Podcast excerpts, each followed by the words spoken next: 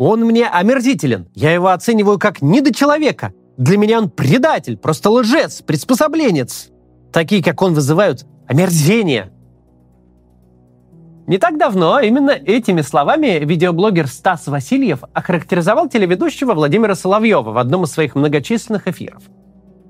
Если же покопаться в других видеозаписях Васильева, если, как говорится, поднять архивы, то мы увидим, что Стас Васильев Владимира Соловьева разве что земляным червяком не называл.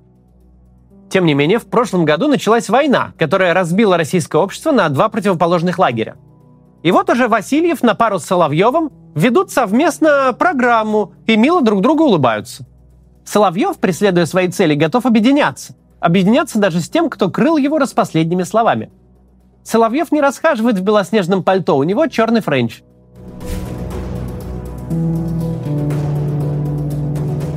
В чем сила наших оппонентов из провоенного лагеря? Она в том, что люди их специфичного, так скажем, склада ума очень быстро налаживают социальные связи. Говоря научным языком, э, всякое мудачье легко собирается в шайки. Так было и в ленинградских подворотнях 70 лет назад, так есть и сейчас, когда великовозрастная шпана и их информационная обслуга насаждают дворовые обычаи по всей стране. Беда в том, что пока дворовые собираются в стае, антивоенные спикеры из нашего либерального лагеря едва ли не все силы тратят на то, чтобы выяснить, кто из нас тут самый благородный пудель, соответствующий всем стандартам породы. Еще одна небольшая цитата. Вы не поверите, но наша оппозиция, похоже, опять поругалась, и это уже не смешно. Именно так начинается один из популярных постов в еще ЖЖ Ильи Варламова, который мы вместе написали еще 7 лет тому назад. С тех пор многое изменилось. Успела начаться крупнейшая война в Европе со времен Второй мировой. Авторы текста стали иностранными агентами, один из них даже заочно арестован. Изменилось многое, но не все. Российская оппозиция как ругалась, так и продолжает ругаться между собой. Словно нет никакой войны. Словно нет сейчас задачи более важной, чем настороженно обнюхивать друг друга и пристально проверять на вшивость.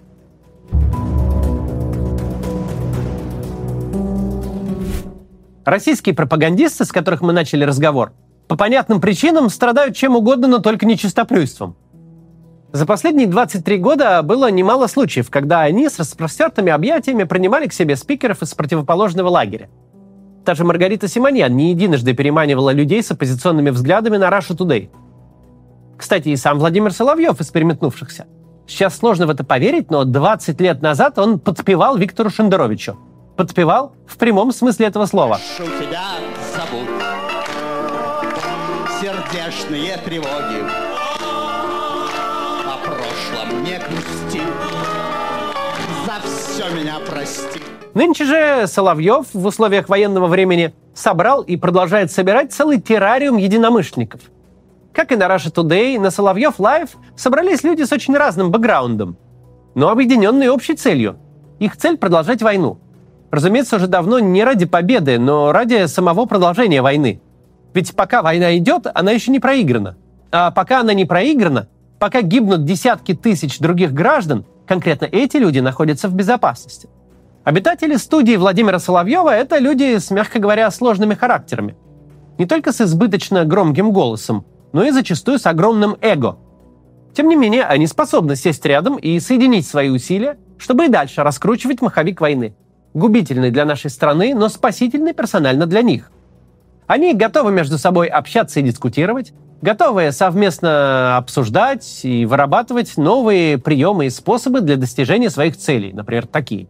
Очень неуместные шутки, что будем скоро 34-ки снимать с постаментов. Понадобится будем. Мы э, танками на постаментах бронетанковую дивизию сможем укомплектовать. Безусловно, я тут позволил себе поиронизировать над этим союзом меча и орала во главе с мечущим и орущим Соловьевым. Но вот дальше давайте серьезно.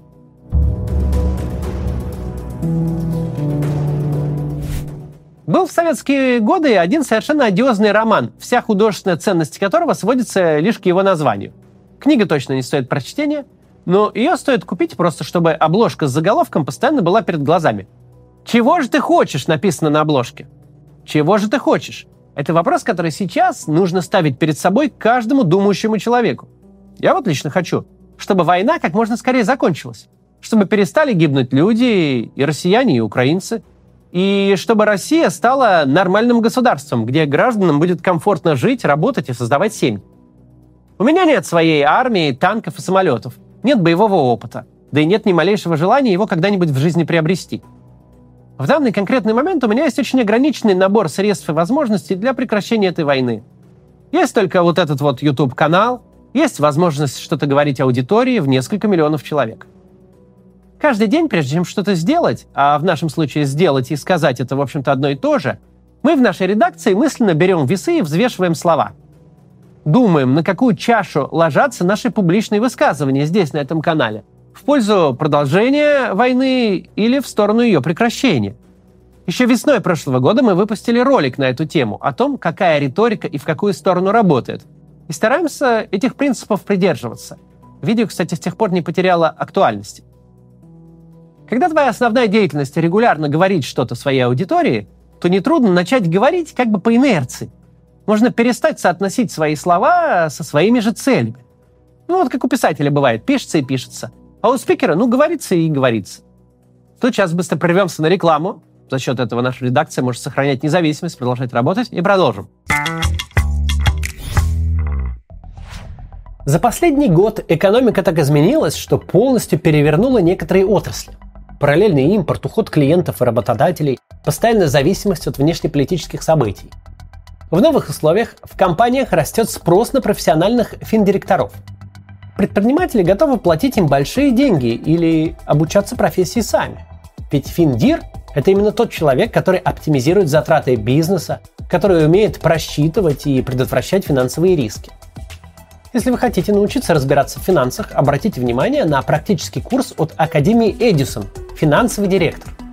Курс разработан совместно с Мегафоном, Nestle, Avon и другими известными компаниями. Он поможет новичкам быстро освоиться в профессии, а специалисты смогут актуализировать свои знания. Вашими преподавателями станут эксперты из Высшей школы экономики, Гарварда, Стэнфорда и Лондонской школы бизнеса. Большая часть занятий практическая. На примере 17 бизнес-кейсов и с помощью специальных тренажеров вы узнаете, как быстро улучшить свои знания в финансах, как найти перспективную работу или претендовать на повышение. Вас ждет полное погружение в профессию всего за 3-4 месяца. При этом весь процесс обучения вы сможете легко вписать в привычный вам график. Под каждого ученика строится индивидуальная программа. При необходимости занятия можно даже поставить на паузу. Составить программу вам поможет личный куратор, который будет вас сопровождать все время обучения. Все материалы курса и его обновления останутся у вас навсегда, а официальный диплом подтвердит вашу квалификацию. Ну и самое важное, после курса Академия Эдисон поможет вам с трудоустройством. Чтобы записаться на курс, переходите по ссылке в описании или по QR-коду. Введите промокод CATS и получите скидку в 60%, а также личную консультацию с экспертом в подарок. Продолжим. Так вот, когда ты регулярно что-то говоришь аудитории, то ну, довольно легко может получиться, что ты начал говорить по инерции, даже не сильно задумываешься о том, что говоришь.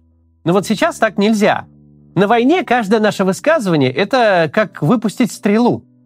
Поэтому прежде чем натянуть тетиву, нужно очень четко определиться с целью. Мне хочется верить, что у всех людей наших взглядов желание одно – прекратить войну и добиться перемен к лучшему в нашей стране, в России. А если цель именно такая, то не надо целиться друг в друга. В Ксению Собчак, в Семена Слепакова, в Александра Плющева или Алексея Венедиктова. Даже если привыкли это делать, все равно не надо. Да, есть мишени, которые находятся ближе всего и иногда подставляются сами. Можно с легкостью попасть по Венедиктову и показать всем какой-то крутой стрелок. Но зачем?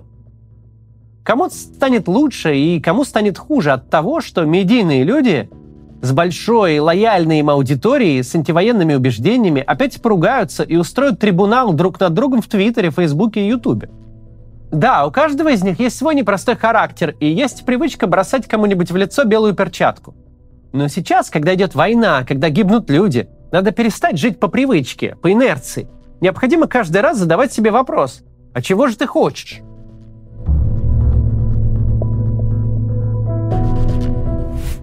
Мне лично бы хотелось, чтобы уважаемые люди с антивоенной позиции, за которыми есть их лояльные аудитории, перестали, наконец, разбираться как-то друг с другом и собрались в общую оппозиционную структуру.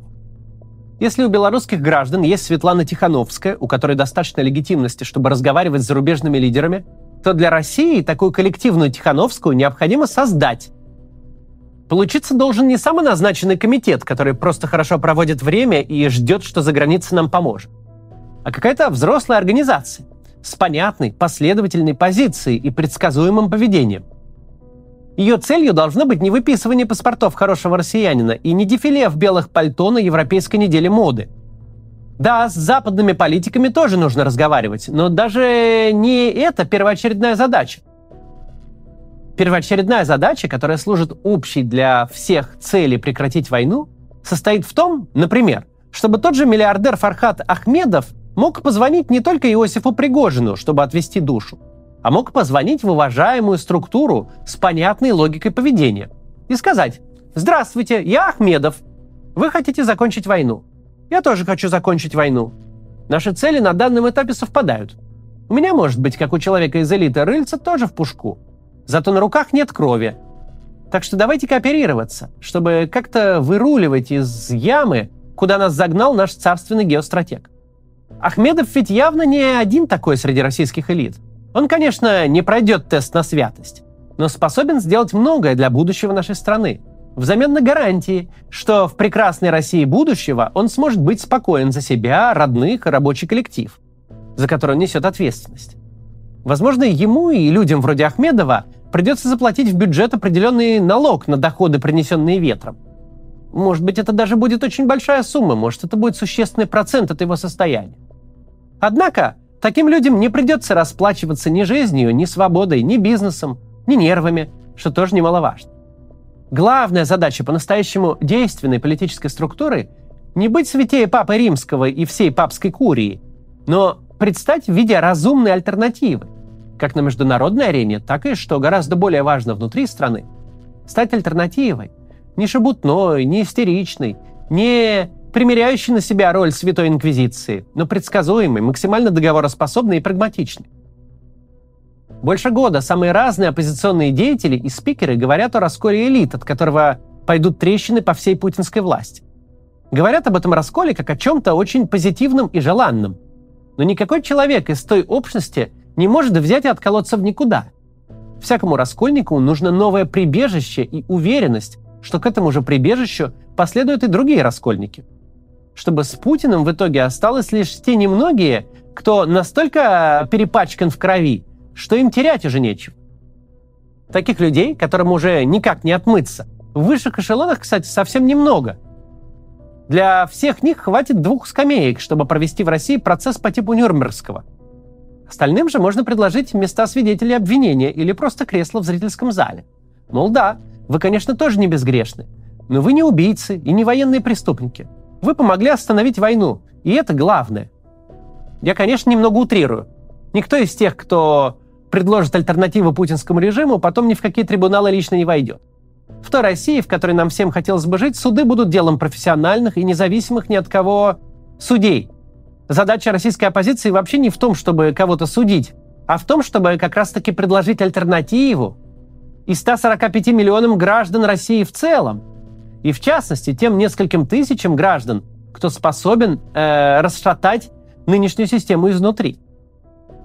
Не только элиты, но вообще все российские граждане, все 145 миллионов, должны иметь возможность увидеть, что есть такая структура, которая всерьез озабочена их благополучием – как тех россиян, кто живет в России, так и тех, кто вынужден находиться за рубежом, сталкиваться с каждодневными трудностями иммиграции, нуждается в помощи. Все российское общество, независимо от местонахождения каждого из его членов, должно иметь возможность осознать, что на политическом рынке есть предложения в миллион раз более выгодные, чем сохранение у власти Владимира Путина и продолжение затеянной им войны. Чтобы такое предложение выглядело серьезно и по-взрослому – Всему либеральному, а возможно всему антивоенному крылу необходимо научиться друг с другом разговаривать, договариваться и сотрудничать. Это и есть работа политика – вести переговоры и создавать коалиции. Абстрагироваться от личных обид за то, что кто-то кого-то когда-то не так назвал, обозвал или раскритиковал когда-то. Адекватные политики умеют держать удар, не теряют самообладания и уверенности в себе, когда их критикуют, даже если критикуют жестко. Сильные политики, способные поставить перед собой цель и двигаться к ней, не затаивают пожизненных обид. Они протягивают руку вчерашнему оппоненту, если на данном витке политической жизни оппонент стал союзником, ну или попутчиком. В демократических странах это частая практика. Какие только ситуативные коалиции не возникают, чтобы добиться желаемого результата. А потом все снова расходятся по разным углам. Причем расходятся не как враги, а как бывшие партнеры, которых, возможно, в будущем снова объединит какая-то общая цель. Все эти умения и навыки, способность кооперироваться, подчинять свои действия, слова и эмоции интересам дела – это первое условие для того, чтобы возникло дееспособное оппозиционное объединение – Сейчас довольно сложно сказать, кто из российских публичных спикеров является политиком, а кто нет. Стандартное определение политика, как человека, который ведет борьбу за власть, не очень подходит, потому что участвовать в выборах или иным образом бороться в России за власть по факту сейчас не может никто. Я думаю, верным было бы сегодня назвать российскими политиками тех людей, которые обладают большим медийным ресурсом и явно высказывают свою политическую позицию. Таких людей не так мало – и совершенно необходимо, чтобы между ними начался диалог с целью хотя бы координирования позиции, а в идеале создание такой структуры, о которой я говорю в этом ролике. Подтолкнуть российских политиков к этому сможете только вы. Только сторонники такого рода политической силы и такой идеи могут сподвигнуть людей, не особенно желающих вести друг с другом диалог, наконец начать его. Это не должны быть сразу публичные дебаты. Это должны быть для начала непубличные встречи с планом в будущем договориться о процедуре создания координационного органа. Если эта идея вам нравится, пожалуйста, попросите тех людей, которых вы смотрите и к мнению которых прислушиваетесь, начать в диалоге на эту тему участвовать. До завтра.